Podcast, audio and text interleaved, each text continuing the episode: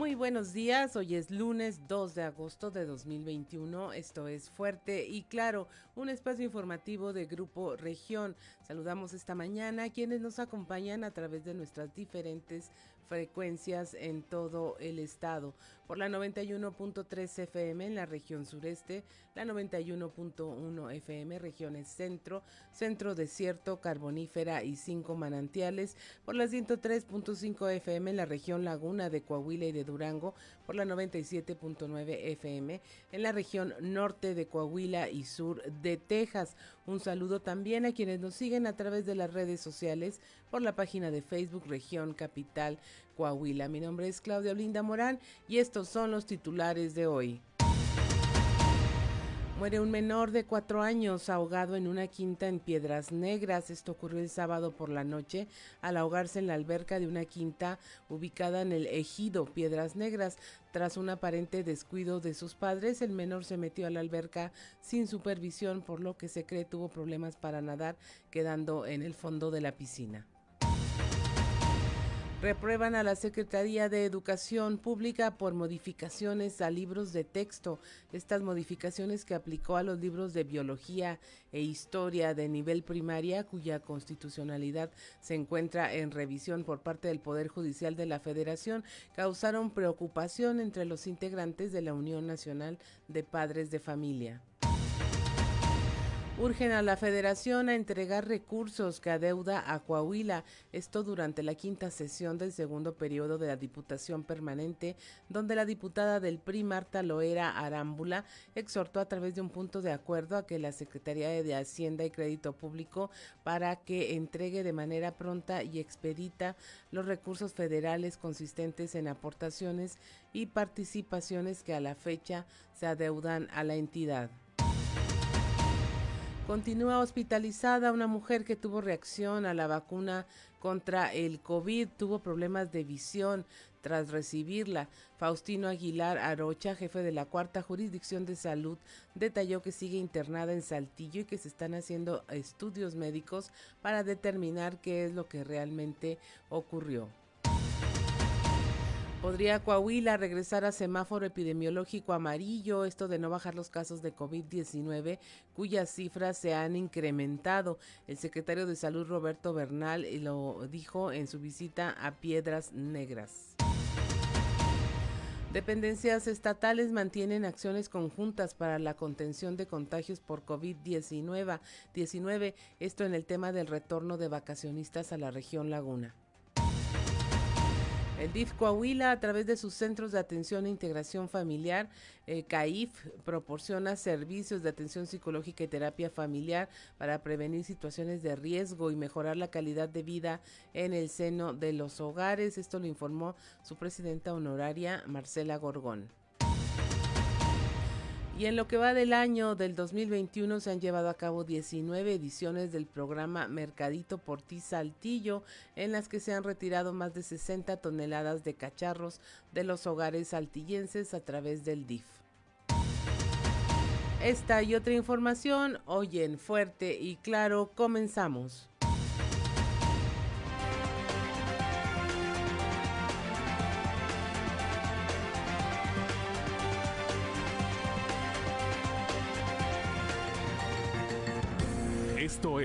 Fuerte y Claro.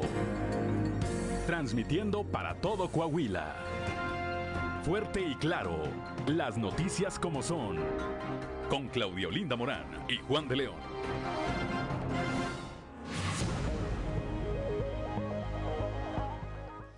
Son las 6 de la mañana con 10 minutos. Ya la temperatura está ahora en Saltillo 17 grados, en Monclova 24, Piedras Negras 25, Torreón 25, General Cepeda 17 grados, Arteaga 16, Musquis 24 grados, San Juan de Sabinas 24 grados también, San Buenaventura 25 grados, Cuatro Ciénegas 24, Parras de la Fuente 20 grados centígrados y Ramos Arispe 18 grados. Pero si usted quiere conocer a detalle el pronóstico del tiempo para todo el territorio coahuilense. Vamos con Angélica Acosta. El pronóstico del tiempo con Angélica Acosta.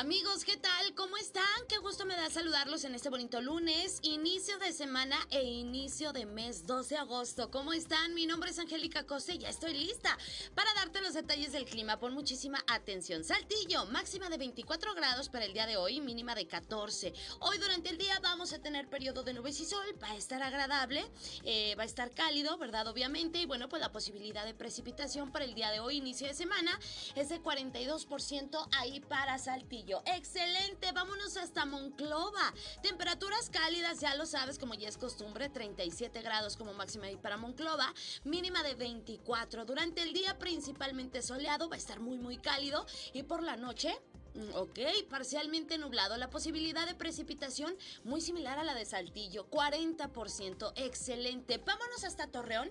Fíjate qué caluroso, 35 grados como máxima para el día de hoy, mínima de 22. Durante el día vamos a tener periodo de nubes y sol, se va a sentir cálido, por supuesto, y por la noche un cielo principalmente nublado. Atención Torreón, porque la probabilidad de precipitación es elevada durante la tarde, 65%. Toma tus precauciones y con muchísimo cuidado. Vámonos hasta Piedras Negras, también temperatura cálida, 37 grados como máxima, mínima de 25. Durante el día, de un cielo soleado pasaremos a parcialmente nublado y por la noche un cielo nubladito, ¿ok? Bueno, pues que te comento, la posibilidad de precipitación ahí para Piedras Negras se incrementa más por la noche que durante el día, 50% la probabilidad de tener chubasco o tormenta. Piedras Negras, pues también toma tus precauciones. Sale, vámonos hasta la Sultana del Norte. Oye, ¿tienes compromiso por aquel rumbo? ¿Vas de trabajo? ¿Vas de paseo? Lo que sea, bueno, pues pon atención. También se espera temperatura cálida, 35 grados como máxima, mínima de 23 ahí para Monterrey en este bonito lunes inicio de semana. Durante el día parcialmente soleado, muy muy cálido por supuesto y por la noche un cielo principalmente claro. También cálido por la noche ¿eh? ahí para Monterrey. La posibilidad de precipitación 7%. Amigos, ahí están los detalles del clima. Eh, manténgase muy bien informado. Recuerden, seguimos cuidándonos, sigue la contingencia, hay que seguir utilizando nuestro cubrebocas y hay que estar utilizando gel antibacterial, ¿ok? Muy buenos días, feliz lunes. El pronóstico del tiempo con Angélica Acosta.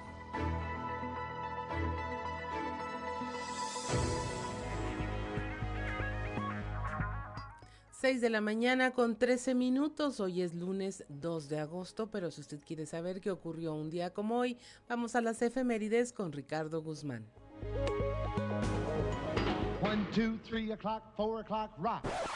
¿Quiere conocer qué ocurrió un día como hoy? Estas son las efemérides con Ricardo Guzmán. Como hoy, pero de 1894, nació el compositor mexicano Alfonso Esparza Oteo, autor de más de 150 temas que enaltecen la música popular mexicana, entre ellas Un viejo amor y Albur de amor. También, el 2 de agosto pero de 1922, murió el físico británico Alexander Graham Bell, inventor del teléfono en 1876 y de un gran número de artículos. Y un día como hoy, pero de 1978, el presidente de México José López Portillo decretó las islas situadas en el Golfo de California como zonas de reserva y refugio de aves migratorias y de fauna silvestre.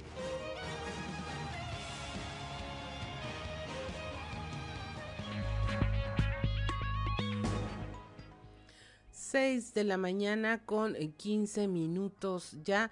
Bueno, en el santoral eh, del día hoy se celebra Nuestra Señora de los Ángeles, Esteban, Rutilo y Eusebio. Así que si usted conoce a alguien que lleve alguno de estos nombres, pues felicítelo, recuérdelo. Nuestra Señora de los Ángeles, Esteban, Rutilo y Eusebio. Son las 6:15 de la mañana y es momento de irnos a los deportes con Noé Santoyo.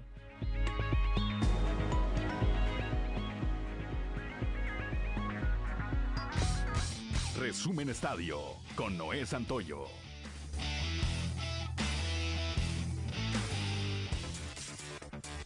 Selección mexicana de fútbol perdió una final ante su acérrimo rival por segunda ocasión consecutiva, luego de caer un gol por cero frente a Estados Unidos en duelo por el título de la Copa Oro de la CONCACAF, poniendo toda la presión sobre el argentino Gerardo Tata Martino, técnico del tricolor. La selección mexicana cayó el pasado 6 de junio 3-2 en la final de la Liga de Naciones frente a los estadounidenses, en un duelo que también se fue a tiempos extra. Estados Unidos llevó el duelo al límite para acabar con el reinado mexicano en el torneo, luego de sacar la victoria minutos antes de que el duelo llegara a una potencial definición por tiros penales. Aremi Fuentes se convirtió en la tercera atleta en ganar una medalla para México. La chapaneca se colgó el bronce en levantamiento de pesas, con un total de 245 kilogramos en los Juegos Olímpicos de Tokio 2020. En cuanto a la gimnasta Alexa Moreno, terminó cuarta en gimnasia artística, la mejor posición para nuestro país en historia de unos Juegos Olímpicos. El futbolista chileno Diego Valdés convirtió un penalti este domingo y rescató un empate para Santos Laguna en el Estadio Corona ante el campeón Cruz Azul en la segunda jornada del torneo Apertura 2021 de la Liga MX. Valdés anotó el gol de la igualdad en el momento en el que parecía más difícil para su equipo el duelo, en el que los azules fueron dominados en la primera mitad, pero en el minuto 64 tomaron ventaja con un gol de Santiago Jiménez. Con este resultado la máquina continúa sin ganar en el torneo. Hoy concluye la actividad de la fecha 2, cuando el Atlético de San Luis a las 21 horas reciba a los Gallos de Querétaro. El saltillense Fernando Villegas pegó su primer jonrón en la Liga Mexicana de Béisbol. Produjo cinco carreras en una noche de cuatro imparables y dos anotadas para encabezar una tremenda paliza de zaraperos, 17 a 0 sobre el algodoneros de Unión Laguna, en una gran fiesta en el Parque Madero en el último juego de la campaña, que significó el triunfo 100 de Roberto Chapo Vizcarra como manager de zaraperos y Manny Rodríguez llegando a 1500 hits en el circuito veraniego. Este resultado pone en riesgo las aspiraciones del equipo algodonero para calificar a la postemporada. Los Toros de Tijuana se llevaron una serie completa de regreso a Baja California al vencer por pizarra 10 carreras a 5 a los aceleros de Monclova. Resumen Estadio con Noé Santoyo.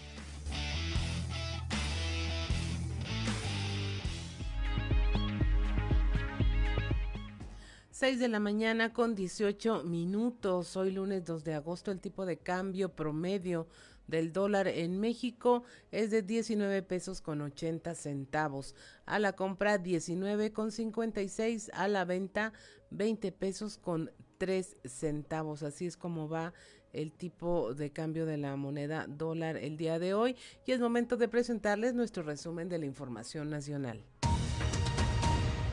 Subieron casos de COVID 16% en una semana. Salud ya ha aplicado vacunas a más de 47.4 millones de personas. Informó que se registraron 6.740 solo en el último día, 6.740 contagios, con lo que ya suman 2.854.000, casi 855.000 contagios. Hay 128 nuevos fallecimientos reconocidos por la dependencia federal. En Jalisco, los vehículos foráneos deberán tramitar un pase de estancia temporal para transitar en el estado. El gobierno de Jalisco anunció que a partir del primero de agosto entró en vigor este pase de estancia temporal que tendrá que tramitar cualquier conductor que desee eh, transitar por la entidad. Todo vehículo con placas foráneas que esté de visita o que cruce por el área metropolitana de Guadalajara deberá solicitar un pase de estancia, el cual no tiene costo y su vigencia es de 20 días a 60 a 6 meses, informó el gobierno del estado. En México se han registrado 373 muertes maternas por COVID, la cifra más alta de 2012. Se concentraron estas en el tercer trimestre del embarazo y bueno, de estas 117 mujeres estuvieron intubadas, esto de acuerdo al informe de la Dirección General de Epidemiología que abarca de 2020 hasta el 25 de julio de 2021. Fracasó la consulta popular, solo participó entre el 7 y el 7.74%, según el conteo del INE. Esta fue para enjuiciar a expresidentes y se considera, bueno, no cumplió el 40% que se necesitaba para hacer, eh, para que este ejercicio fuera vinculante, es decir, que tuviera alguna consecuencia. Son las 6 de la mañana con 20 minutos, estamos en Fuerte y Claro.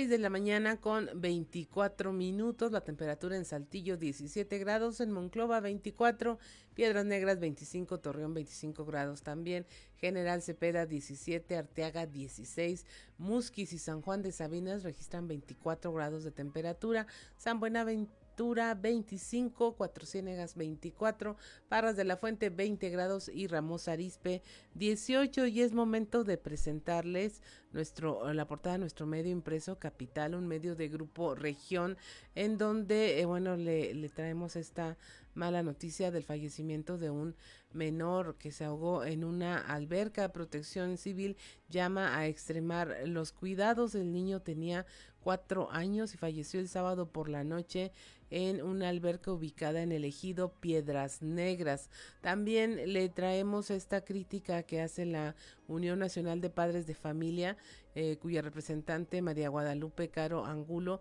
pues prácticamente eh, dice que reprueban las modificaciones que hizo la Secretaría de Educación a los libros de biología e historia. La diputada del PRI, Marta Loera, que exhorta a la Secretaría de Hacienda y Crédito Público a que entregue ya los recursos federales en, que consisten en aportaciones y participaciones que se adeudan ya a la entidad. También tenemos un, el caso de la mujer originaria de Monclova que tuvo problemas de visión tras recibir la vacuna contra el COVID y sigue hospitalizada aquí en Saltillo. Las autoridades están analizando el caso para ver qué fue lo que ocurrió.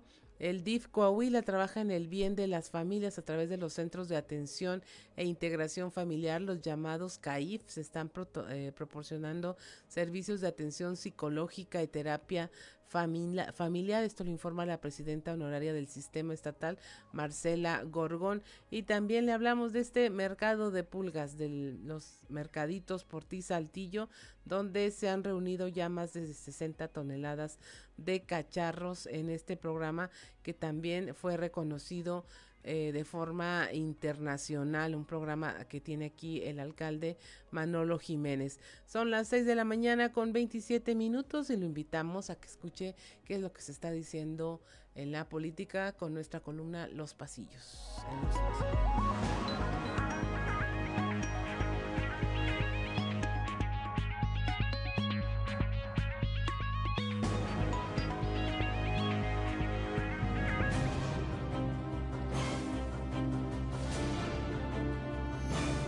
En el cartón de hoy, Juego Limpio, que nos presenta a Lenin Pérez, quien va rumbo a la dirigencia estatal de Morena, vestido como un boxeador, con unos guantes a los que les está metiendo un ladrillo, mientras nos miente nuestra cara diciéndonos, les aseguro que voy con las mejores intenciones y a jugar limpio, claro. Papelazo y de pena ajena el que dicen que se aventó el diputado local del PAN, Rodolfo Waltz Cuenta la burocracia del Congreso del Estado que a su habitual extraño comportamiento, el lagunero hace unos días agregó además un florido lenguaje de carretonero en las oficinas administrativas del Poder Legislativo en un arranque en el que el único exhibido fue él mismo. Dicen que lejos, muy lejos, están de terminar los problemas legales de la un alcalde de Parras de la Fuente, Ramiro Pérez Arciniega, quien pronto tendrá que volver a la Fiscalía Anticorrupción y no precisamente a aclarar algunas actas de cabildo, como lo sostuvo ante los medios, sino a enfrentar serios problemas jurídicos. Más aún, hay quienes desde ahora apuestan a que apenas pasando el 1 de enero, Pérez podría ingresar a una lista en la que aparecen un exalcalde de Sabinas y uno de Ramos Arispe. Estrago sigue haciendo el COVID-19 que este fin de semana causó dos sensibles bajas en el sector magisterial. El exdiputado local José Luis Alcalá de la Peña y el exdirector de nivel secundaria de la Secretaría de Educación, Horacio García Morín. Que en paz descansen. sobre lo mismo, el coronavirus, en donde siguen pidiendo por la pronta recuperación del sacerdote Adolfo Huerta, el padre Gofo, es en la diócesis de Saltillo. A Huerta lo daban casi por recuperado hace unas semanas, pero su salud volvió a mermar ante el mal de moda.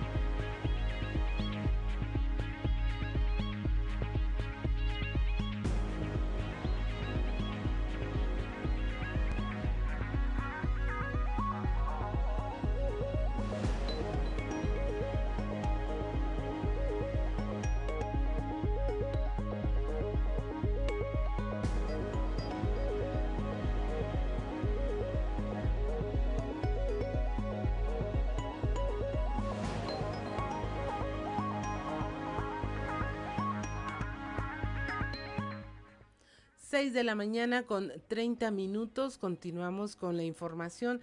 Le vamos a hablar también ya de este caso en donde una mujer continúa hospitalizada eh, por tener una reacción a la vacuna anti-COVID. Esto allá en Monclova, donde Faustino Aguilar Arocha, jefe de la cuarta jurisdicción, detalla estas condiciones de su internamiento aquí en Saltillo y que se están haciendo ya averiguaciones. Nuestra compañera Guadalupe Pérez nos tiene los detalles.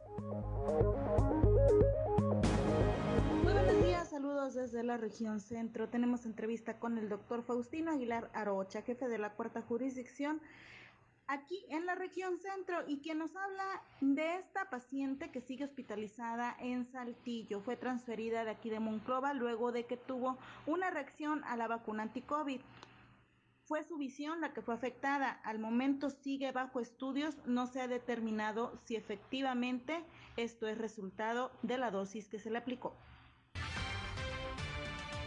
reacción visual tras la, la vacuna?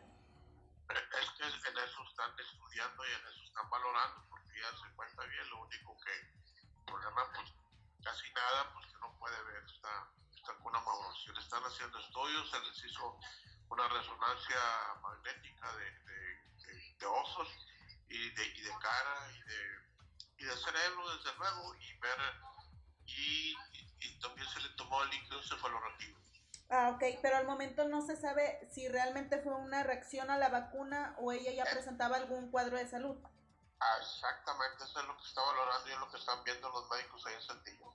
Ok, sin embargo, ¿este problema de visión solo lo presentó después de la vacuna o ya traía antecedentes? No, después de la vacuna.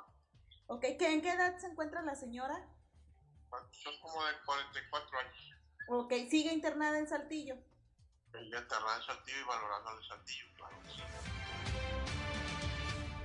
Tal como lo precisa el doctor, sigue bajo análisis, están haciendo estudios a la paciente, quien en cuestión de salud se encuentra muy bien, aseguró el jefe de la cuarta jurisdicción. Sin embargo, todavía falta determinar si efectivamente la vacuna es la que ocasionó el problema en su visión.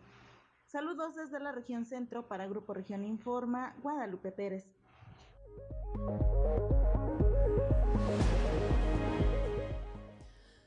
6 de la mañana con 33 minutos. Aquí en la región sureste se van a reactivar las visitas en Rincón, Colorado. El delegado del Instituto de Antropología e Historia, Francisco Aguilar, dice que se hará con grupos reducidos de máximo 30 personas y eh, además va a haber personal a cargo del mantenimiento por todo el tiempo que permaneció cerrado este centro. La información con nuestra compañera Leslie Delgado. Buen día, informando desde la ciudad de Saltillo, el delegado del Instituto de Antropología e Historia, Francisco Aguilar, dio a conocer que posiblemente para la próxima semana se reactivarán las visitas a la zona paleontológica de Rincón Colorado, ubicada en el municipio de General Cepeda. Añadió que se hará con grupos reducidos de máximo 30 personas. A continuación, escucharemos su declaración.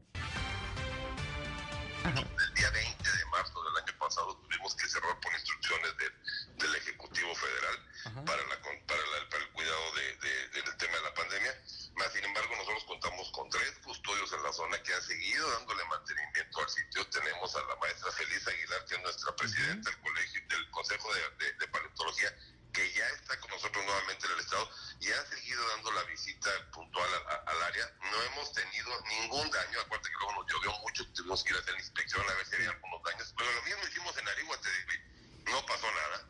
¿Qué pasó? Que nos creció la hierba. Bueno, pues eso después se, se corrige y la idea de nosotros es poder aperturar ya la siguiente semana. Tenemos la fortuna que el estado de Coahuila sigue estando en, el semáforo verde.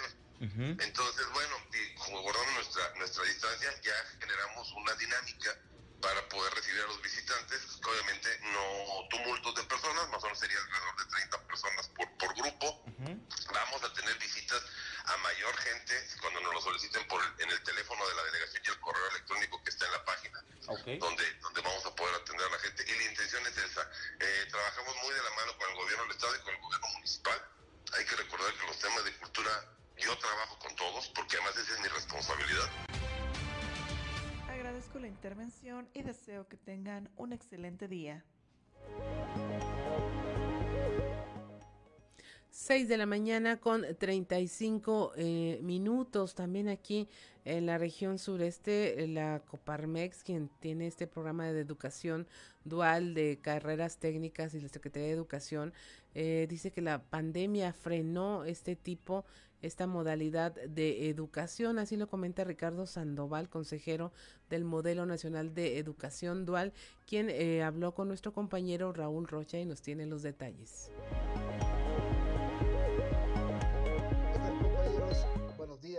Esta es la información para el día de hoy. La pandemia del coronavirus frenó en el último año escolar el que alumnos de carreras técnicas pudieran adherirse a la educación del modelo dual que promueve la Coparmex en el estado, dijo Ricardo Sandoval, consejero del Modelo Nacional de Educación Dual. Señaló que desde que se creó este programa hace poco más de seis años, han sido beneficiados cerca de 600 estudiantes en la entidad.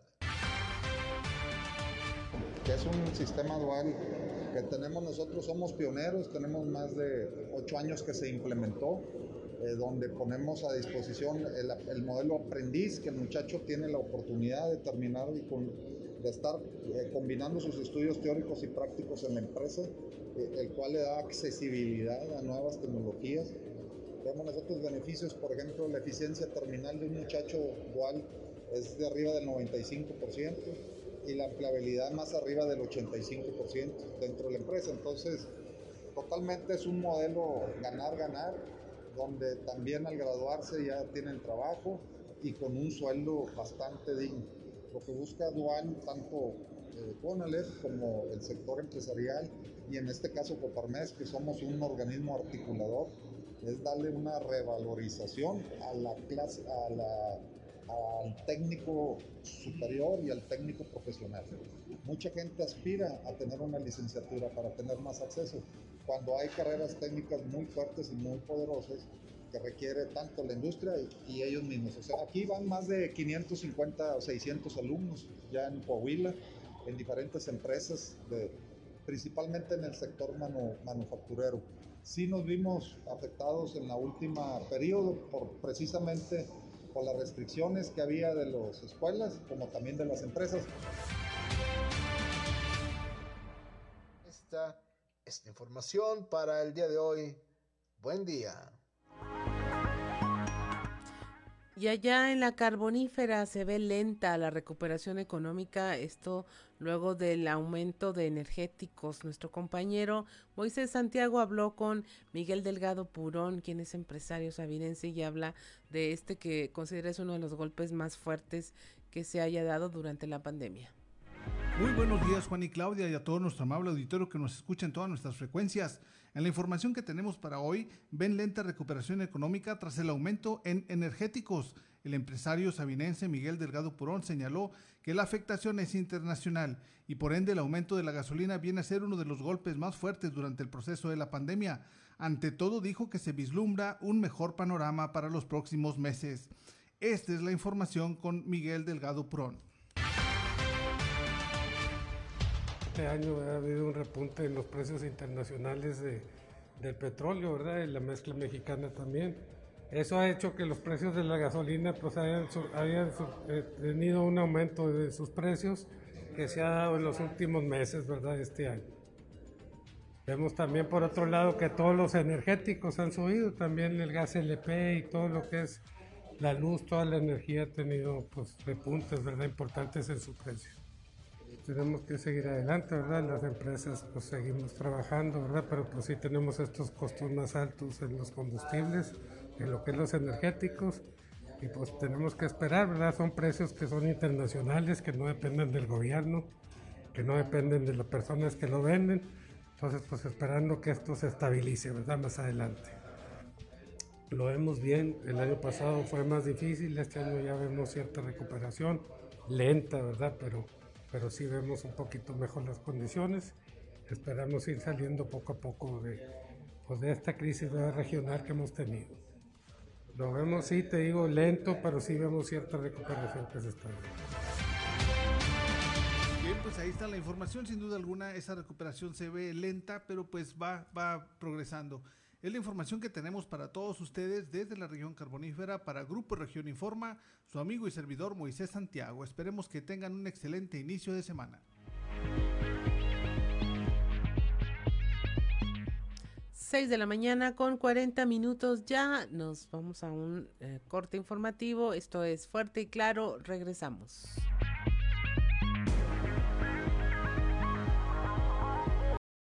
Seguimos en Fuerte y Claro.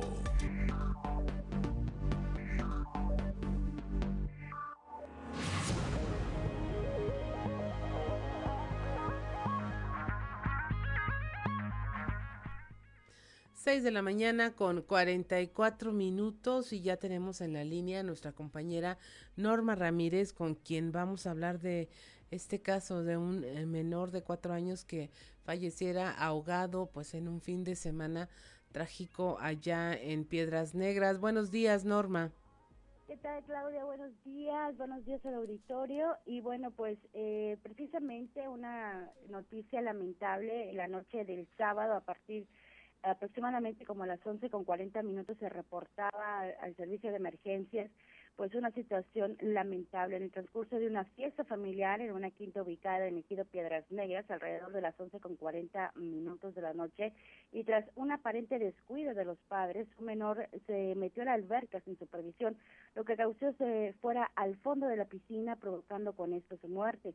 Según testigos el percance eh, sus padres que eh, no estaban eh, con el menor, eh, pues bueno, eh, eh, al ver que su menor no estaba con ellos o no estaba cerca, comenzaron a buscarlo, encontrándolo en el fondo de la alberca, inconsciente, y de inmediato llamaron a la Cruz Roja Mexicana para trasladarlo a un nosocomio particular más cercano para su atención, en donde los médicos lo intervinieron, pero ya no pudieron hacer nada para eh, poderlo eh, salvar, para poder salvar la vida, declarando minutos después su muerte.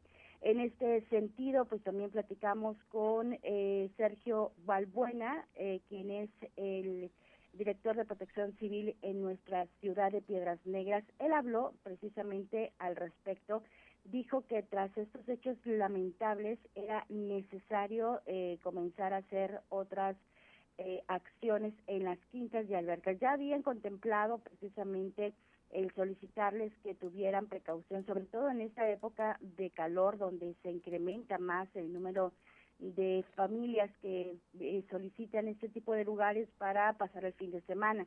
En ese sentido, dio a conocer que se va a solicitar a eh, las quintas, aparte de que estén los dueños o algún eh, particular en cuanto a representación de ellos mismos, eh, pues van a solicitar que cuente con un salvavidas o una persona responsable que esté checando la precisamente lo que transcurre en las albercas pues, para que los padres de familia que están en algún convivio o que incluso pues puedan tener alguna ingesta de bebida alcohólica pues puedan eh, eh, pues tener la tranquilidad de que sus hijos están resguardados. Sin embargo, pues esto fue lo que nos dijo.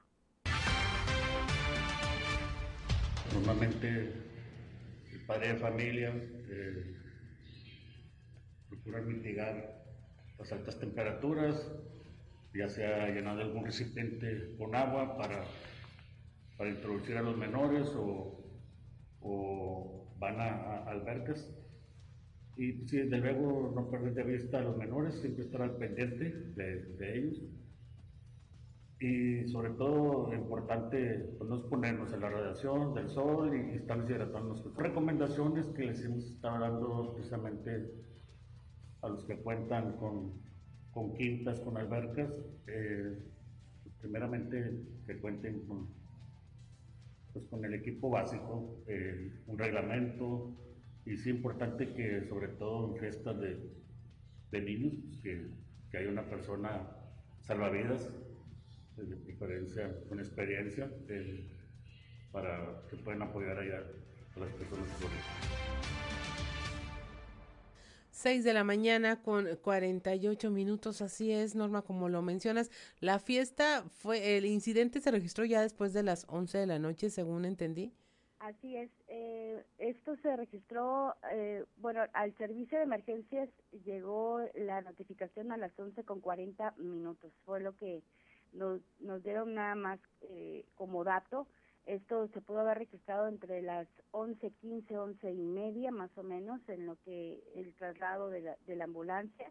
Y bueno pues eh, una una situación que bueno pues vivimos eh, ya la segunda ocasión que, que surge una situación de esta naturaleza en esta ciudad de Piedras Negras también con menores de edad y bueno, pues eh, de Protección Civil comentaba que no solamente las albercas que son en, quintas, sino también las albercas particulares o bien algunas personas compran estas tinas eh, grandes y ahí ponen eh, precisamente a los niños a, bañarse, pero a veces no cuidan el nivel del agua y esto podría provocar algún tipo de problemática, sobre todo con los menores más pequeñitos. Así es, pues un incidente bastante triste. Eh, yo creo que ninguna familia sale de vacaciones o tiene una celebración con ganas de que ocurra algo así. Muchas gracias, Norma, por el reporte. Que te encuentres muy bien el día de hoy. Muchas gracias, Claudia. Ahí, la llevamos. Muchísimas gracias. Hasta buen día y hasta luego. Buen día, son las 6 de la mañana con 49 minutos y mire, eh, aquí en Saltillo se han eh, registrado muchos incidentes en donde ni siquiera es un cuerpo de agua grande, no es una bañera, ni siquiera es un balneario o una alberca, es en una tina medio llena donde alguien eh, tenía agua para el trapeador, va un menor y se ahoga. O sea, esa es la cantidad de agua que se necesita y es un instante, es, es, es un tema de mucha atención en la que los papás somos que tenemos la mayor responsabilidad y sin duda alguna en estos momentos para esa familia los papás también son quienes tienen el mayor dolor. O sea, es una gran contradicción entre responsabilidad y emociones y todo, pero finalmente pues es un accidente derivado de un descuido y es donde no hay que bajar la guardia y mucho menos este en la presencia de un niño menor de edad en cualquier lado es un bastante segundos para que pueda ocurrir una tragedia. Y bueno, ahora vamos a, con nuestro compañero Víctor Barrón allá en La Laguna, donde también la Unión de Padres de Familia está reprobando a la Secretaría de Educación por este tema de los contenidos en los libros de biología e historia a nivel primaria. Buenos días, Víctor. Claudia, buenos días y buenos días a nuestros amigos de Fuerte Claro. Así es, pues platicamos con María Guadalupe Caro Angulo, ya representante de la Unión Nacional de Padres de Familia aquí en Coahuila, que nos comenta que existe ese descontento por el enfoque que se le dio a los cambios, a las modificaciones a los libros de texto gratuitos y que señalan que pues como organismo no están en, eh, en contra de que se hagan cambios, sino de que sean analizados debidamente y se apliquen para eh, los mejores resultados en cuanto a los métodos pedagógicos y a los conocimientos que van a recibir los eh, pequeños. Escuchemos pues algo de lo que nos comentó en esos dos enfoques que tú mencionas, eh, María Guadalupe Caro Angulo. Sí, les están dando un giro acerca de la ideología de género. Este, quieren imponerle a los niños esta ideología. Nosotros no estamos en contra de una educación sexual, es más, nosotros la promovemos, pero que sea realmente una educación sexual en base a la biología y a la ciencia, no a una ideología más que nada. nosotros no pensamos que los niños todavía no tienen un criterio para decidir este, muchas cosas de, acuerdo a su sexualidad, sino hasta que ya estén eh, mayores, ¿verdad? con su mayoría de edad. Y también está sesgado eh, con, en cuanto a la historia, desde se han cambiado algunas fechas de la historia y pues eso no está correcto. Entonces, esa es nuestra preocupación. Y también tenemos una preocupación, por ejemplo, el encargado precisamente de las modificaciones de, los libros de texto dijo unas declaraciones que nos preocupan. Eh, la lectura de recreación por gusto es más que nada una imposición capitalista, algo así dijo. Esta persona, Max Arriaga, está diciendo que es una cuestión capitalista y que los niños no deberían de, leer y específicamente pues atacó a la Unión de Padres de Familia. 6 de la mañana con 53 minutos, así es, Víctor. Bueno, y esta polémica eh, inició ya tiene algunos meses que la hemos platicado aquí, pero finalmente los cambios en los libros de texto ya se dieron ya se dieron, sin embargo hay eh, un amparo eh, que fue interpuesto por organismos también enfocados al tema de la educación y eh, pues la Suprema Corte está, el Poder Judicial está revisando este tema de la, si puede ser o no inconstitucional, Claudia, la cuestión de, la, de los cambios que, que se aplicaron. Eh, pues estos libros de texto ya en cuestión de semanas serían los que eh, eh, estarían utilizando los niños para, para este regreso a clase ciclo 2021-2022.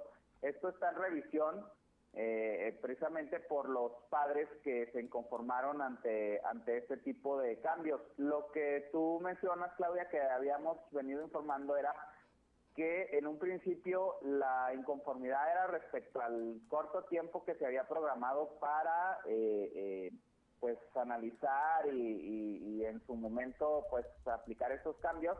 Y también los padres de familia señalaban que no debía ser un procedimiento unilateral por parte de la Secretaría de Educación Pública, sino que se debía de incluir a varios actores, entre ellos obviamente representatividad de los padres de familia. Sin embargo, esto no fue así, se cambió. Eh, hay distintas voces, una de ellas son la Unión Nacional de Padres, eh, eh, que dicen que esto pues ha sido sesgado por un tema político ideológico cuando los cambios van más o deberían ir más enfocados a una cuestión meramente de enseñanza y de la temática propia de las asignaturas, no incluir o incidir en un tema ideológico para eh, eh, pues influir de esta manera en los niños. Por ahí comentaba de lo que escuchábamos en voz de María Guadalupe Caro, se tenía eh, ese precisamente ese temor, ¿no? De que se politizara la cuestión de la educación. Ahí está la opinión de estos organismos.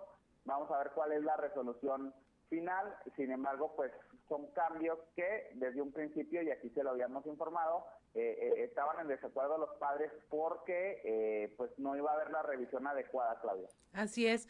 Pues muchas gracias, Víctor. Estaremos al pendiente de lo que ocurra, sin duda, con la edición de estos libros y siempre será muy importante que eh, padres de familia y maestros hablen de los contenidos. Es más lo que se puede aprender a que lo que venga en el libro de texto o no.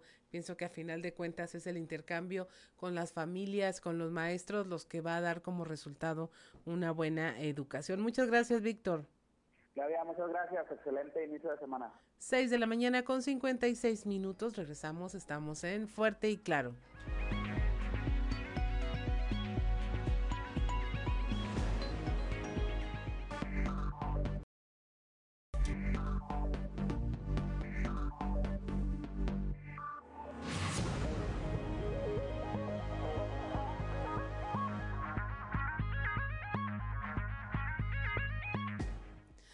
7 de la mañana, ya son las 7 de la mañana, que no se le haga tarde. La temperatura en Saltillo 17 grados, en Monclova 24, Piedras Negras 25 grados, Torreón 25, General Cepeda 17 grados, Arteaga 16, Musquis y San Juan de Sabina registran los 24 grados centígrados, San Buenaventura 25, Cuatro Ciénegas 24, Parras de la Fuente 20 grados y Ramos Arispe 18 grados centígrados.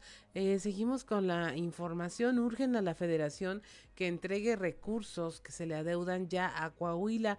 Esto durante la quinta sesión del segundo periodo de la Diputación Permanente, donde la diputada del PRI, Marta Loera Arámbula, exhortó a través de un punto de acuerdo a la Secretaría de Hacienda y Crédito Público para que de manera pronta y expedita entregue los recursos del de, eh, gasto federalizado. Esto eh, porque se adeuda al Estado de Coahuila, así como al resto de las entidades federativas, y esto con el objeto de no poner en riesgo la correcta operación y funcionamiento de sus instituciones.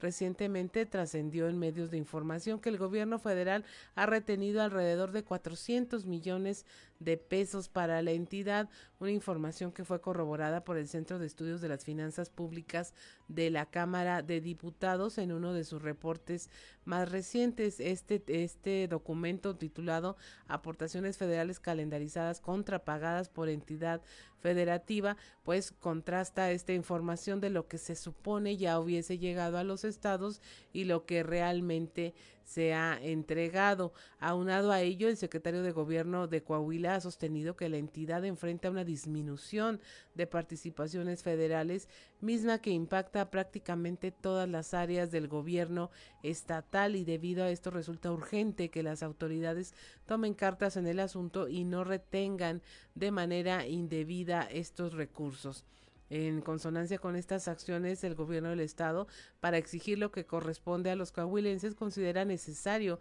que desde el poder legislativo se haga este exhorto a la Secretaría de Hacienda y Crédito Público porque pues eh, los gastos ya han sido asignados, ya se tiene ese dinero, ya fue recaudado y solo viene de regreso. Y bueno, es algo que está pasando con otros estados también, puntualizó la diputada Marta Loera. 7 de la mañana con dos minutos ofrece el DIF Coahuila atención psicológica y familiar integral con los CAIF. Esto lo señala eh, su titular, la presidenta honoraria del sistema estatal, Marcela Gorgón.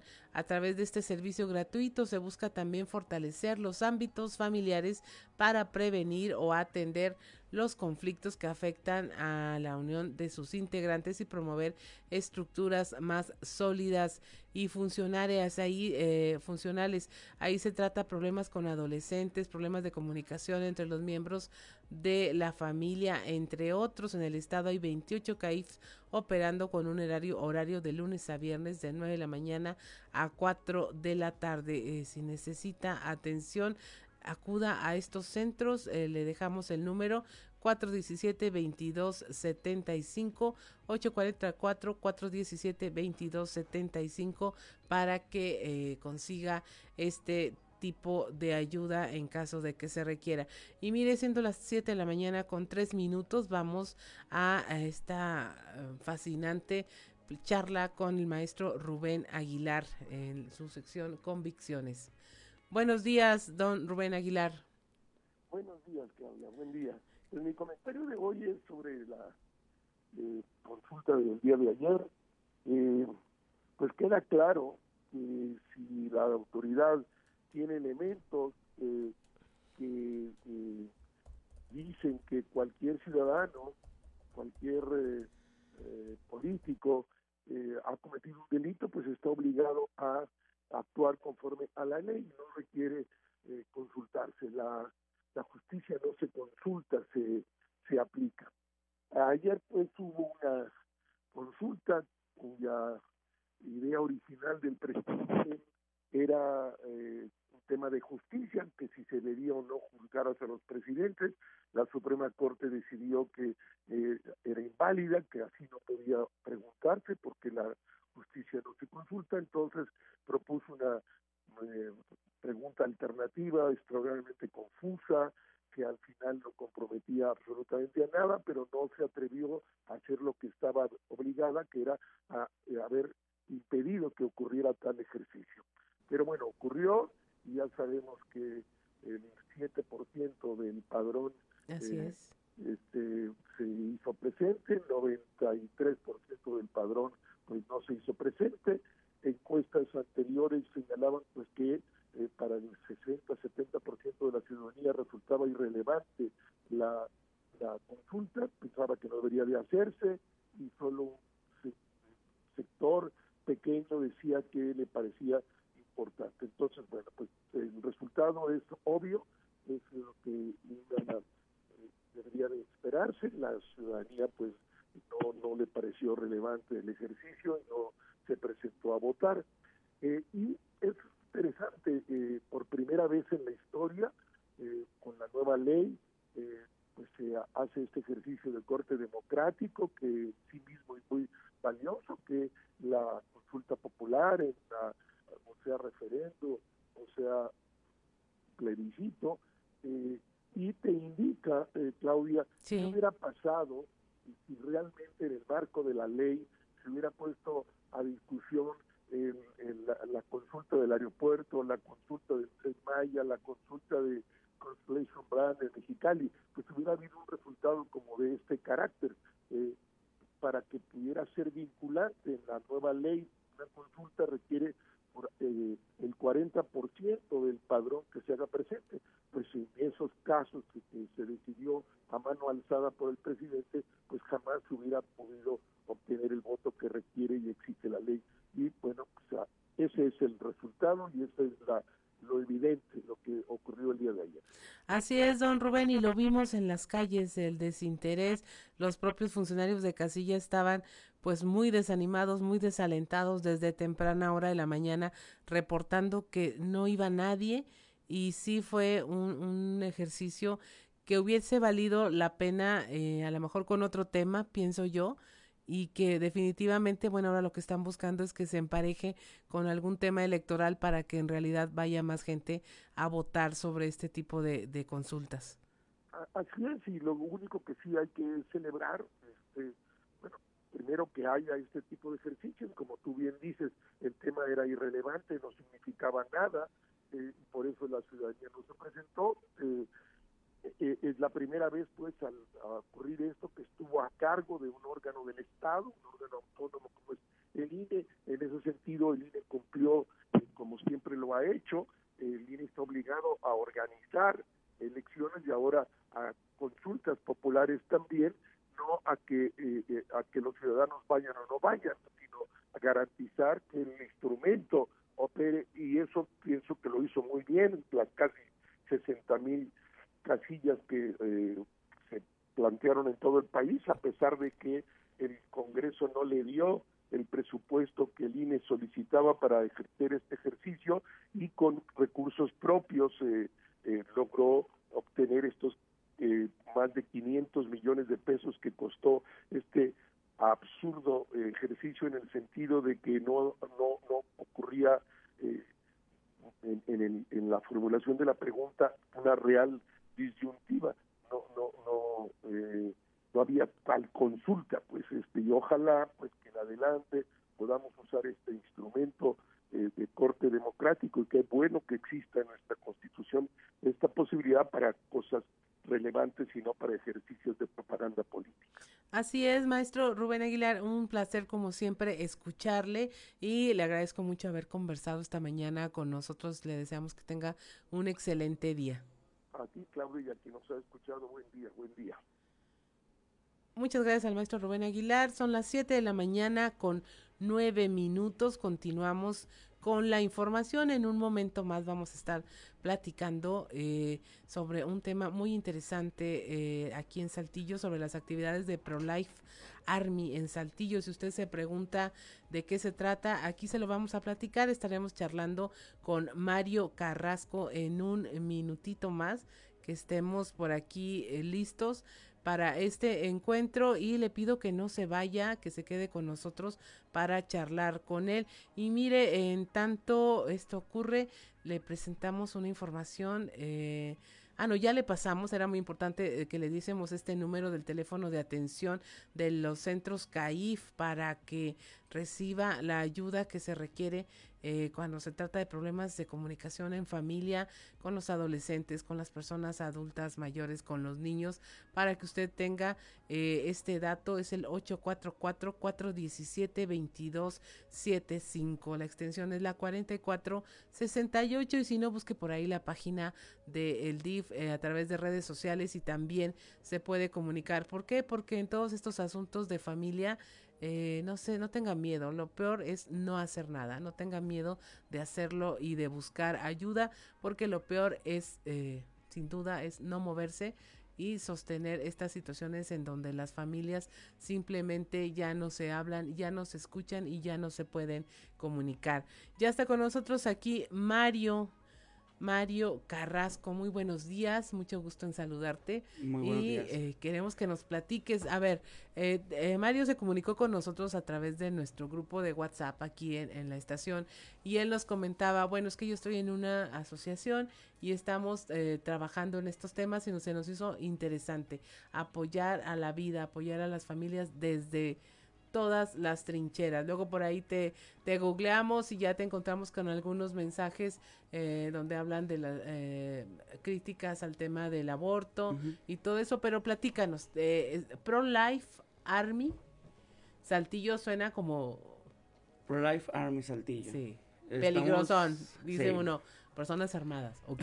No, cuéntanos, ¿de qué se trata? Bueno, más que nada Pro Life Army surge el 5 de febrero es un movimiento integrado por jóvenes líderes en redes sociales y en medios de comunicación y raperos. O sea, tenemos músicos también entre nuestras, entre nuestras ligas uh -huh. de defender la vida. Es un movimiento, como lo dices tú, defiende la vida en todos los aspectos, desde la concepción hasta la vida adulta, uh -huh. hasta una persona ya grande de edad. Llevamos acompañamientos con personas, ahorita aquí en Saltillo, el acompañamiento es ir tres veces a la semana con la persona, ayudarle a limpiar su casa, eh, lavarle, recoger, llevarle despensa, hacerle de comer, todo ese tipo de cosas. Personas hay... como adultos mayores en particular o alguna persona que tenga alguna discapacidad. ¿cómo, Nosotros cómo no, no tenemos una distinción en sí. Si tú requieres el apoyo, nosotros lo damos. Somos un grupo no político, no queremos politizarnos.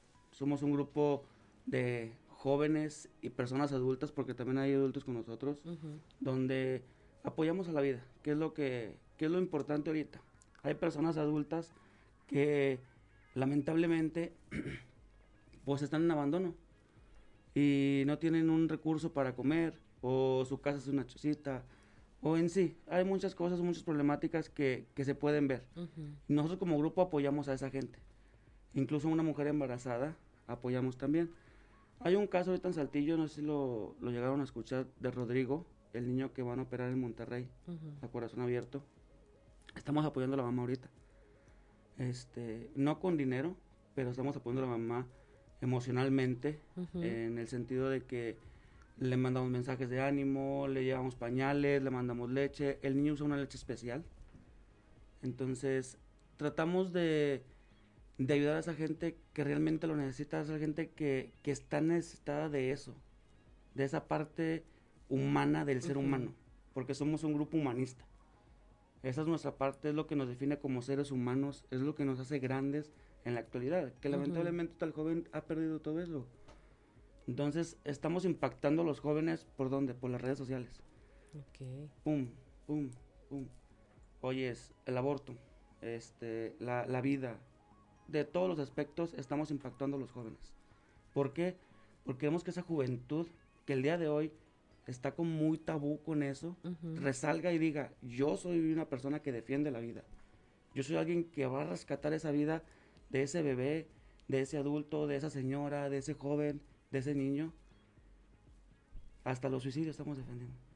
Okay. ¿A qué sectores de, la, del, de Saltillo han llegado, por ejemplo? Que Ahorita, estén eh, ya físicamente ayudando, que estén ya acudiendo a algún domicilio. Estamos nada más con dos gentes, uh -huh. ahorita directamente con ellos dos, que son los que más el apoyo, uh -huh. que es con la mamá de, de ese muchachito. De Rodrigo. Y con Ajá. una señora que vive rumbo a Mirasierra, uh -huh. allá lo más alejado de Mirasierra, es lo más alto. Sí. Estamos ahí con ella también apoyándola. ¿Cómo vencen a lo mejor esa resistencia de, ay, dejo, de entrar, dejo entrar estos chavos a mi casa o no? Este, ¿Cómo ha sido el contacto? ¿Cómo se inició el contacto, por ejemplo, con esa persona de, de Mirasierra para eh, convencerla de que pues, van a ayudar? Yo siempre he estado dentro de la Iglesia Católica. eh, pertenezco a un grupo también de la Iglesia Católica. Entonces, siempre me ha gustado ayudar, desde niño. Desde niño me ha gustado ese servicio a la comunidad, esa, esa humanidad que yo tengo. Entonces, por conocidos, vas sabiendo de gente que ocupa una ayuda. Que, oye, que mira, ocupa una despensa, esto lo otro. y me muevo de que, oye, eh, consígueme atunes, consígueme esto, consígueme el otro, consígueme aquello. Y, y consigo una despensa y la llevo. Así nunca es. con. Nunca subo nada a mis redes sociales. Este. Es muy raro que llegue a subir algo a mis redes sociales de una ayuda. Porque yo lo doy de corazón. Lo doy para servir a la gente y yo estoy para servir a la gente. ¿Cómo se contactan con ustedes para ah, si alguien está interesado o quiere ayudar o, o aportar algo a esta causa? Que se me hace muy, muy interesante porque es preocuparse por la vida en todos sus sentidos. Eh, eh, las personas que ya están aquí en este planeta también son importantes. La edad, tengan la edad que tengan. Y el, el hecho de que estén ayudando ustedes a una mamá que tiene un niño que tiene problemas de salud o a una persona adulta mayor, pues sí da idea de que sí es cierto, sí, sigue siendo importante la vida en cualquiera de estas etapas y eh, hay quienes lo entienden así y pueden ayudar. ¿Cómo se contactan con ustedes? Yo soy, la, yo soy el encargado de vinculación social y comunicaciones. O sea, yo me encargo de todo lo que es comunicaciones dentro y fuera del grupo, de la- del movimiento. Tengo un dirigente, obviamente. Se pueden contactar conmigo o con mi dirigente. Mi dirigente es Jorge. El teléfono de él es el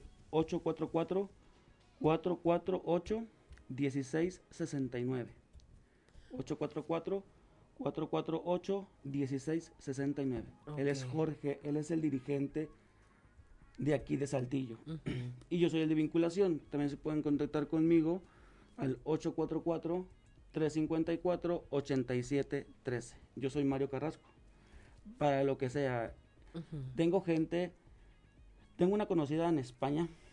Hice un grupo de, de Salvando Vidas en redes sociales. Sí. Y me contactó esta muchacha de España porque tenía problemas de suicidio. ¿Hasta dónde podemos llegar nosotros como seres humanos que podemos llegar a cualquier parte del mundo? Ujú. Ahorita las redes sociales están ilimitadas y están a nuestro alcance de la juventud. La muchacha sigue en contacto conmigo, gracias a Dios lo, logramos salvar esa vida, logré salvar esa vida. Porque padres, sacerdotes que conozco en, en España y todo eso, oye, contacta esto, contacta lo otro. Ujú. Y la contacté con un sacerdote que la ayudó. Ah, Gracias eso es muy interesante porque el tema a veces es que queremos ayudar, pero tampoco somos las personas capacitadas para hacerlo. Se puede tener muy buen corazón y puedes tener las palabras adecuadas a lo mejor en ese momento, pero a final de cuentas necesitas la ayuda y la orientación de más expertos, ¿no? De personas que estén incluso preparadas en, en el tema emocional para lograr ayudar a una persona. Entonces es muy padre esto de que seas como el vínculo eh, y que puedan llevar esa ayuda eh, a manos de expertos que digan, no nada más voy a platicar contigo, sino realmente te voy a canalizar con alguien que sabe más para que pueda este, ayudarte. No, incluso va a haber- vamos a tener un seminario por la vida. Eh, son varios grupos integrados dentro de, de las comunidades pro vida aquí en Saltillo, que somos bastantes, gracias a Dios. Este, tenemos a varios ponentes, tenemos a tres ponentes, que es el padre Vicente Leamar, eh, presbítero. Tenemos a la familia Santuario de la Cultura de la Vida, que es uno de los temas, es el señor Marcial Padilla, y a Carlos Ramírez con argumentos contra el aborto. Este ¿Cuándo va a ser ese seminario? Seminario se va a hacer virtualmente. Este, por ahí, si apuntado en mi teléfono, yo les puedo mandar la liga. Va a ser del día 10 al día 12 de agosto. Seminario básico sobre la cultura de la vida. Yo tengo el enlace de la persona que está haciendo ese seminario, tengo la liga del, del- del grupo de WhatsApp y tengo la liga para el registro mismo del, del grupo. Es para jóvenes. Hubo, un seminario días atrás donde estuvo el obispo de Saltillo, que es un amor de, de persona. Don Hilario. Don Hilario, Hilario. Este, y fue para personas adultas. Y este seminario lo queremos hacer para jóvenes, para que se cultiven en eso, en esa parte de, de, la humanidad, en esa parte de la vida, en esa parte de la provida. Pues más que nada somos un grupo de Pro Life Army, como dices tú, se escucha el nombre así, pum, de lleno, Pro Life Army. O sea, personas armadas, pero somos personas armadas con conocimientos. Sabemos del tema y llegamos hasta donde podamos. Yo en lo personal, yo defiendo la vida a escapa y a muerte. Ok. Mario, repítenos los teléfonos y a dónde se pueden comunicar también para pedir ayuda o si quieren participar en este seminario virtual que se va a celebrar del 10 al 12 de agosto. Aquí tenemos es a, comunicarse con Jorge al 844-448-1669. Claro. O contigo al 844-354-8713. Claro que sí. ProLife Army Saltillo. Estamos hablando con Mario Carrasco y te agradecemos. Ya sabes que el tiempo en radio se va rapidísimo. Tardamos más en ponernos de acuerdo que lo que dura. Pero bueno, estamos abiertos a todas las expresiones, a todas a las personas que tengan buena voluntad y que quieran ayudar al prójimo. ¿Por qué no? Este, volvemos a hablar si quieres antes de que eh, empiece su seminario virtual o nos echamos una llamadita para que nos recuerde si la gente que esté interesada, comuníquese, son jóvenes que están tratando de ayudar, tienen una ideología, tienen una forma de actuar y este esperemos que esta conversación se la pueda llevar también usted a la mesa con su familia y a sus hogares. Muchas gracias, Mario. Estamos en Fuerte y Claro, regresamos.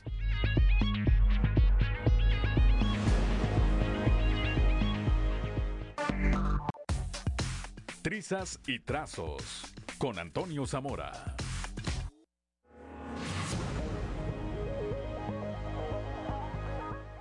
Siete de la mañana con 25 minutos. Regresamos a Fuerte y Claro y ya tenemos en la línea telefónica a don Antonio Zamora para que nos diga cómo pinta su semana. Don Antonio, buenos días. Buenos días, Claudia. Buenos días a, a las personas que nos escuchan a esta hora pues hay muchos temas de qué platicar.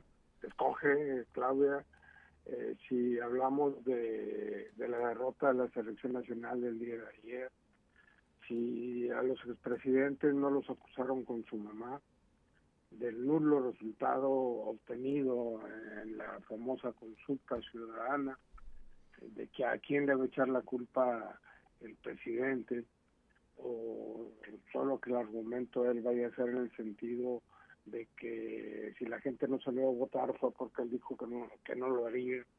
En fin, hay un sinfín de, de temas eh, interesantes que podemos eh, tocar eh, esta mañana de lunes. Y así que tú dices. Híjole, empecemos por la consulta.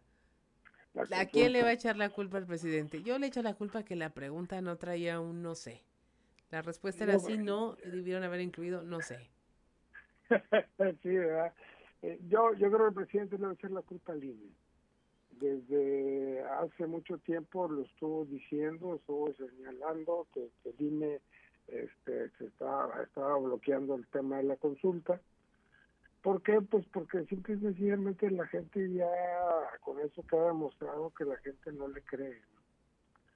Eh, que incluso hay videos circulando en el sentido donde gente de Morena que estaba en las casillas o en los lugares donde se votó, que estaban este, haciendo los famosos taquitos o tacos de, votos, que como no iban a a votar, ¿qué hacíamos? Pues atácale tú ponle que, que sí, y estaba la gente ahí este, pues haciendo, votando, usando la palabra que les convenía, ¿no?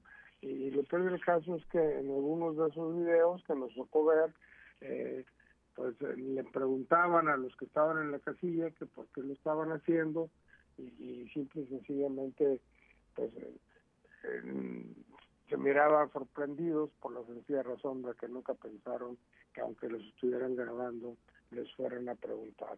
Yo creo que no fue nada halagüeño para el presidente.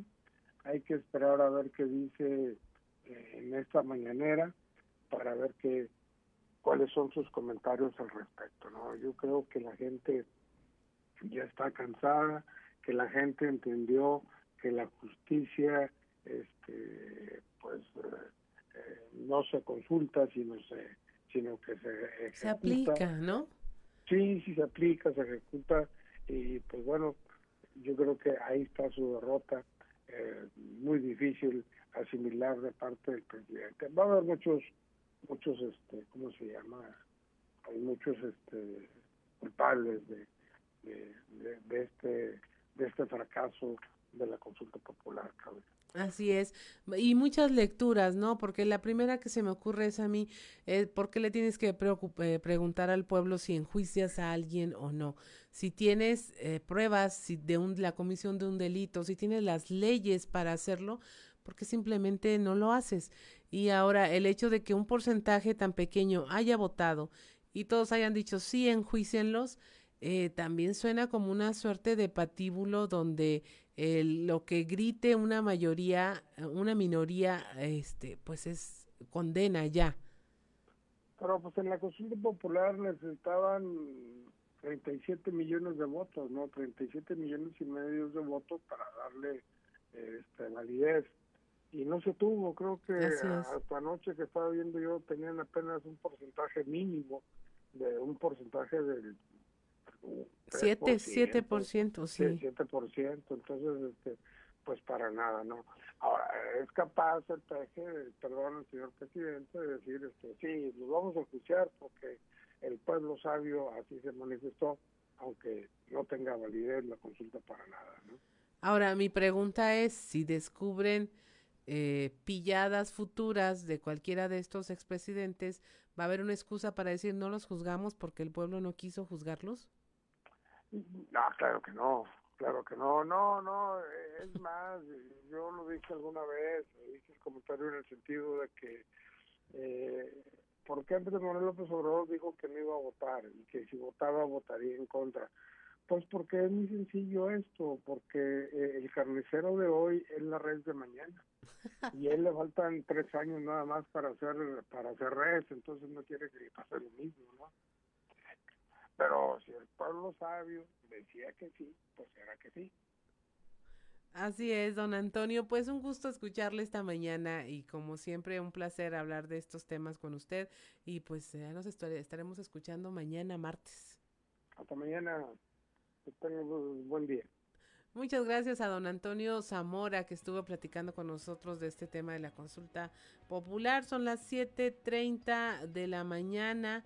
La temperatura en Saltillo se mantiene en los 17 grados, en Monclova 24, Piedras Negras 25, Torreón 25 grados también, General Cepeda 17, Arteaga 16 grados, Musquis 24, San Juan de Sabinas 24 grados centígrados, San Buenaventura 25, Cuatro Ciénegas 24 grados, Parras 20 grados ya y Ramos Arispe 18 grados. Y continuando con la información, mire, aquí en Saltillo, este programa emblemático, el Mercadito Saltillo, por ti Saltillo, ha recogido ya más de 60 toneladas de cacharros retirados en lo que va del 2021. Este es un programa encabezado por el alcalde Manolo Jiménez y la presidenta honoraria del DIF Saltillo, Liliana Salinas Valdés.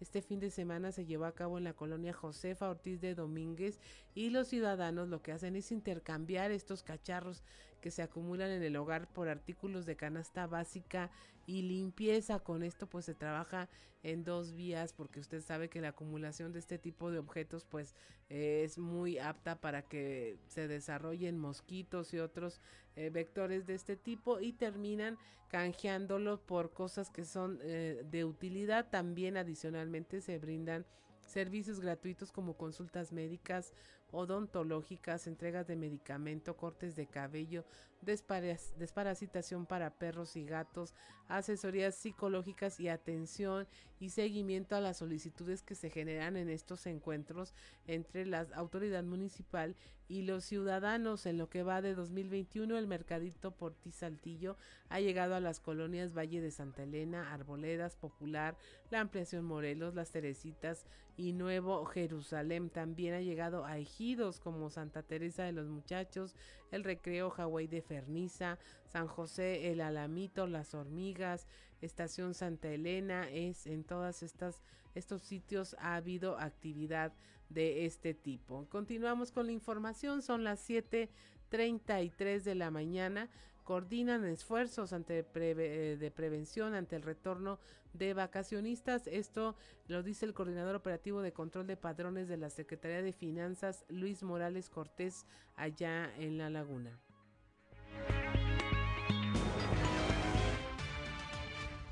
Mira, el único control que hicimos inmediatamente que el gobernador confirmó los 25 casos positivos de dos grupos de jóvenes que fueron a dos playas distintas.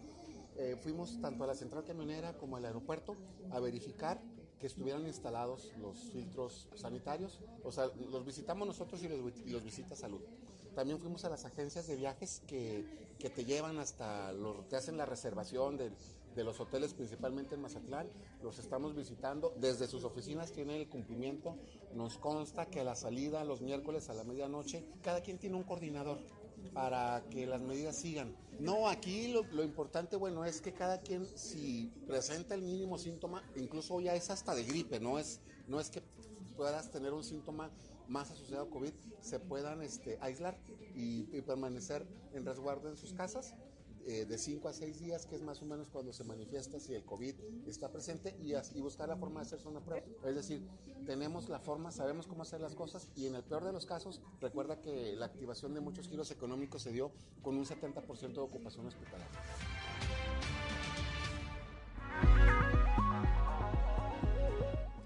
7 de la mañana con 34 minutos. También en la carbonífera aumentan los contagios de COVID durante este periodo vacacional. Eh, en Nueva Rosita, en la clínica del Seguro Social, Gonzalo Martínez León exhortó a la población a no bajar la guardia y seguir cuidándose por la tercera ola de contagios y ahora con la variante nueva Delta del coronavirus.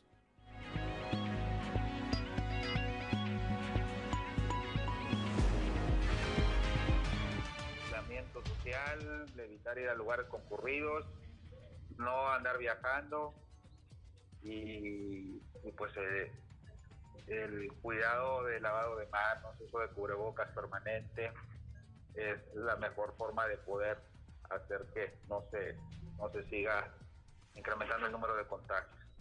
¿El periodo vacacional hizo que se aumentara este tipo de contagios?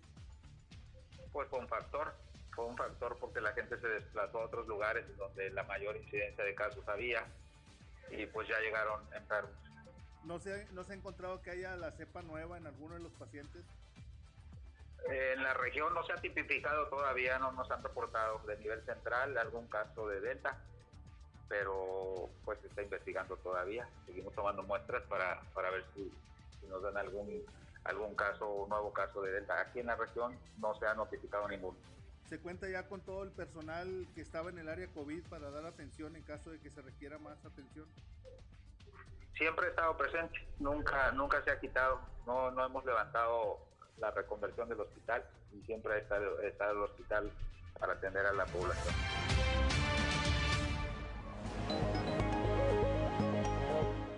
7 de la mañana con 36 minutos, el obispo de Saltillo, Monseñor Hilario González, durante el quinto día del novenario en honor al Santo Cristo de la Capilla, compartió una reflexión para exhortar a que la política sea rehabilitada desde la caridad.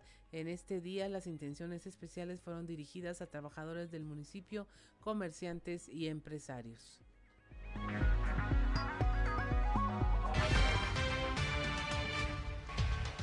Pero cuando una persona se une a otras para generar procesos sociales de fraternidad y justicia para todos, entra en el campo de la más amplia caridad, la caridad política. Cuando nos reunimos, cuando nos ponemos de acuerdo, cuando hacemos equipo en comunión, iluminados por el Evangelio, obviamente, para hacer el bien, estamos haciendo la caridad política. Se trata de avanzar hacia un orden social y político cuya alma sea la caridad social. Una vez más, dice el Papa, convoco a rehabilitar la política tan necesaria hoy en día. Retomo la oración colecta, renovar lo creado y mantenerlo renovado. también dentro de las dimensiones de la vida humana, educación, familia, cultura, política, tiene que ser rehabilitada desde la caridad.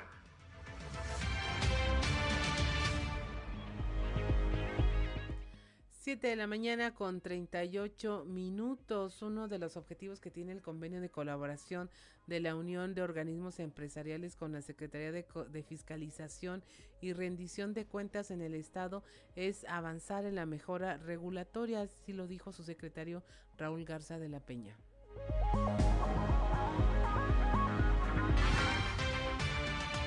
De, las dependencias que a ellos tienen eh, por norma que los puedan auditar y fiscalizar. Que de alguna manera, la vez que tuvimos la reunión con, con la licenciada Teresa Guajardo, están muy limitadas, ¿verdad? las atribuciones que tienen para fiscalización ellos. Generalmente la, la que tiene es la, es la, es la, es la Secretaría eh, de, la Administración de la Auditoría Superior de la Federación la que audita más. Pero hay un convenio, una coordinación entre ambas, ¿verdad? Y, ahí nos hizo un, un dato muy relevante que de de todo lo que, lo que hicieron el, el, el, año pasado de fiscalización, nada más hubo observaciones por un millón de pesos, que realmente quiere decir que están haciendo bien las cosas en, en las distintas dependencias de, pues, del gobierno del estado. Y este, otra es pues, la mejora regulatoria, ¿verdad? De estar este, pues, permanentemente, ¿verdad? Este, estimulando, ¿verdad? La, la, la, inversión a través de, de la, más, más que hacerles a los empresarios más fácil los trámites para, para las inversiones que, que llegan a, aquí a la región. 7 de la mañana con 39 minutos, 7 de la mañana con 40 minutos. Ya, mire, antes de irnos, llama a un ciudadano de la colonia Tierra y Esperanza de Piedras Negras, se llama Gerardo Flores. Él eh, quiere que lo saludemos. Muy buenos días, Gerardo. Y comenta que todos los días escucha el noticiero y él considera, él dice que fue a votar porque quiere justicia, ya que algunos expresidentes sí merecen ser enjuiciados. Él es una persona con discapacidad visual y tuvo la oportunidad de ir a votar para emitir su opinión al respecto. Son las 7:40 de la mañana, estamos en Fuerte y Claro.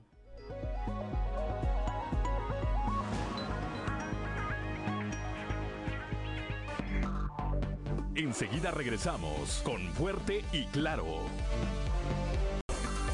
Seguimos en Fuerte y Claro.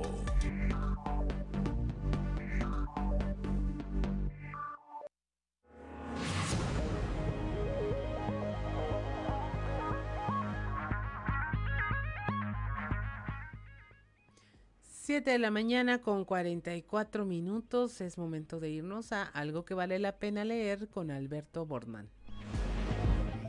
Algo que vale la pena leer con Alberto Bortman.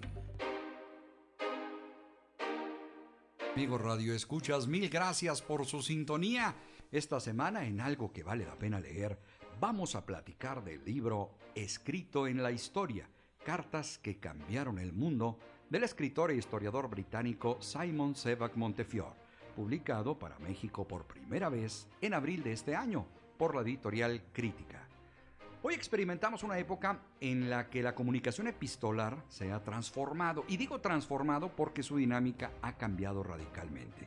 Sería difícil pensar que un mensaje de texto, un WhatsApp, incluso un correo electrónico pudiera tener la efectividad de contar una historia como lo hizo en su momento la caligrafía escrita en el papel. El dinamismo de envío y de respuesta, la cantidad de información abreviada que se emplea, distan mucho del contenido ritual que implicó concentrarse en escribir una misiva reflexionada, incluso, podríamos pensar, con características literarias propias de la crónica. Tuve la oportunidad en algún momento durante la época de los 90, precisamente antes de la entrada en boga del correo electrónico, de experimentar el proceso epistolar tradicional, escribir el documento, acudir al correo, comprar estampillas, pegarlas en el sobre, enviar la carta, depositarla en el buzón y posteriormente esperar semanas la respuesta. Actualmente, ese tipo de comunicación se encuentra al alcance de un simple clic. De ahí que el interesante recorrido que nos ofrece el libro de Simon Sebag, más que una simple recopilación de documentos, constituye fieles testimonios de vida. Como el propio autor bien dice, la Las cartas son un antídoto literario contra el carácter efímero de la vida. Goethe reflexionó que las cartas constituyen el recuerdo más relevante que una persona puede legar, y su intuición es acertada, porque mucho después de que los protagonistas han muerto, sus cartas siguen viviendo. Allí encontraremos entonces en este excelente y recomendable libro las voces de Stanley, Gandhi, Frida Kahlo, Colón, Picasso, Napoleón, Hitler, Bolívar, Kafka, hasta contar 100 misivas que revelan una conversación íntima de quienes las escribieron y que, como ninguna otra, representa una fiel experiencia de cercanía a su sentir y pensar. Sin duda alguna, un gran libro que vale la pena leer. Escrito en la historia, Cartas que cambiaron al mundo, de Simon Sebag. Amigos lectores, gracias por su atención. Nos escuchamos la próxima semana, cuando de nueva cuenta tengamos lista la recomendación de algo que vale la pena leer. Excelente semana les desea su amigo Alberto Borman y recuerden que en estos tiempos de monopolio digital y tecnológico, leer un libro es hacer revolución. Algo que vale la pena leer con Alberto Borman.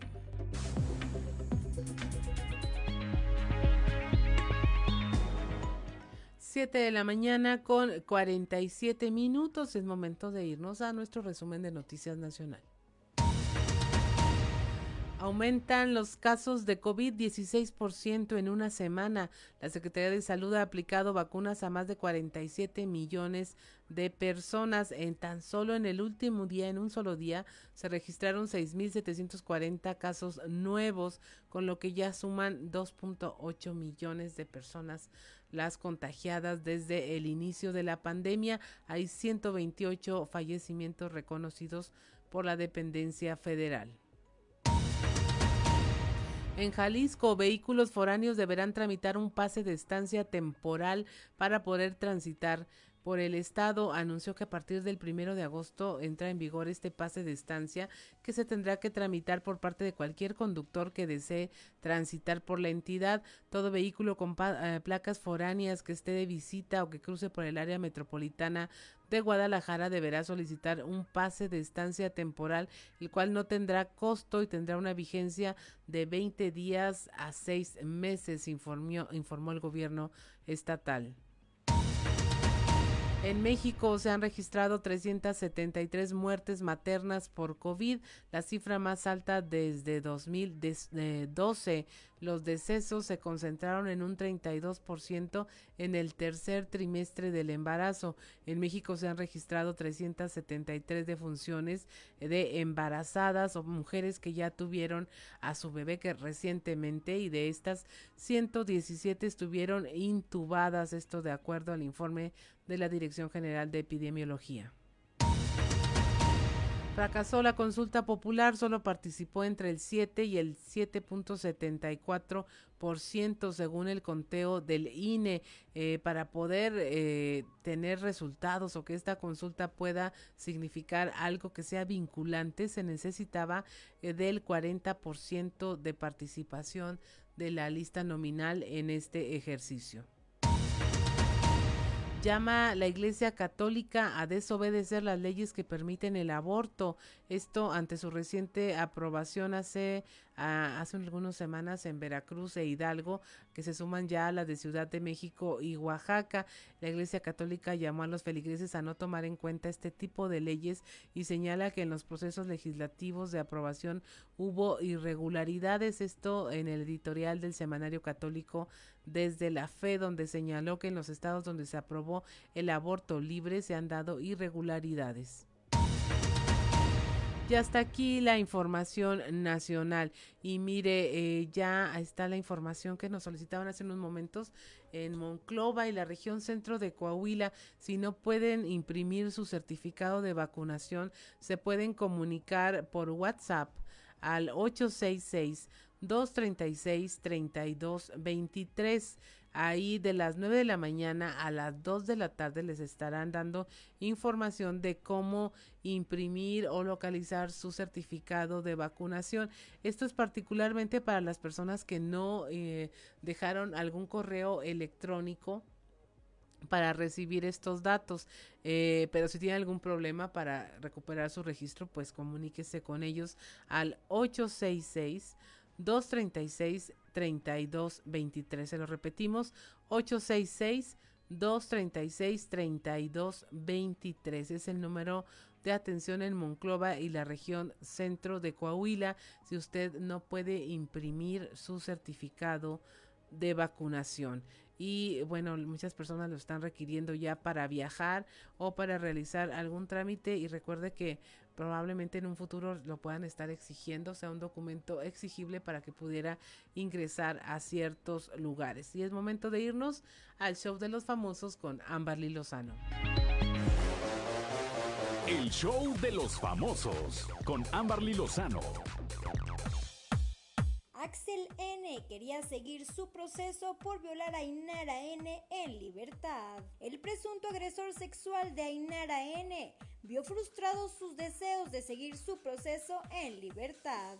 Axel Andrade pidió al juez que le permitiera salir de prisión mientras lo procesan acusado de violar a Ainara pero la Fiscalía de Justicia de la Ciudad de México probó al juez que el acusado tiene posibilidades y capacidad para evadirse de la justicia. Justamente el joven fue detenido por agentes de la Fiscalía de la Ciudad de México cuando pretendía huir del país a través de un vuelo comercial de la Ciudad de México a Miami. De esta manera, Axel Andrade seguirá su juicio encerrado en el Centro de Internamiento para Adolescentes.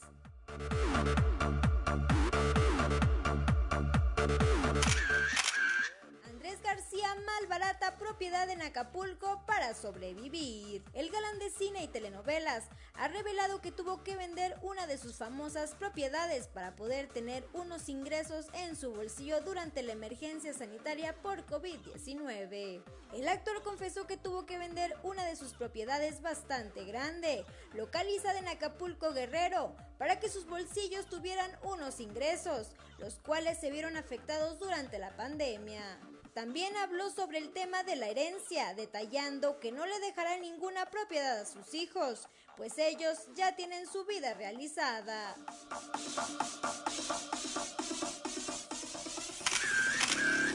Reporto para Grupo Región, Amberly Lozano.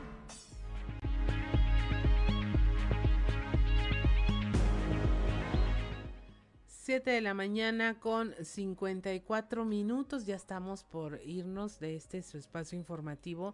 Le agradecemos mucho que nos haya acompañado. A nombre de nuestro compañero Juan de León le damos las gracias y sobre todo le, decimos es tome decisiones informadas.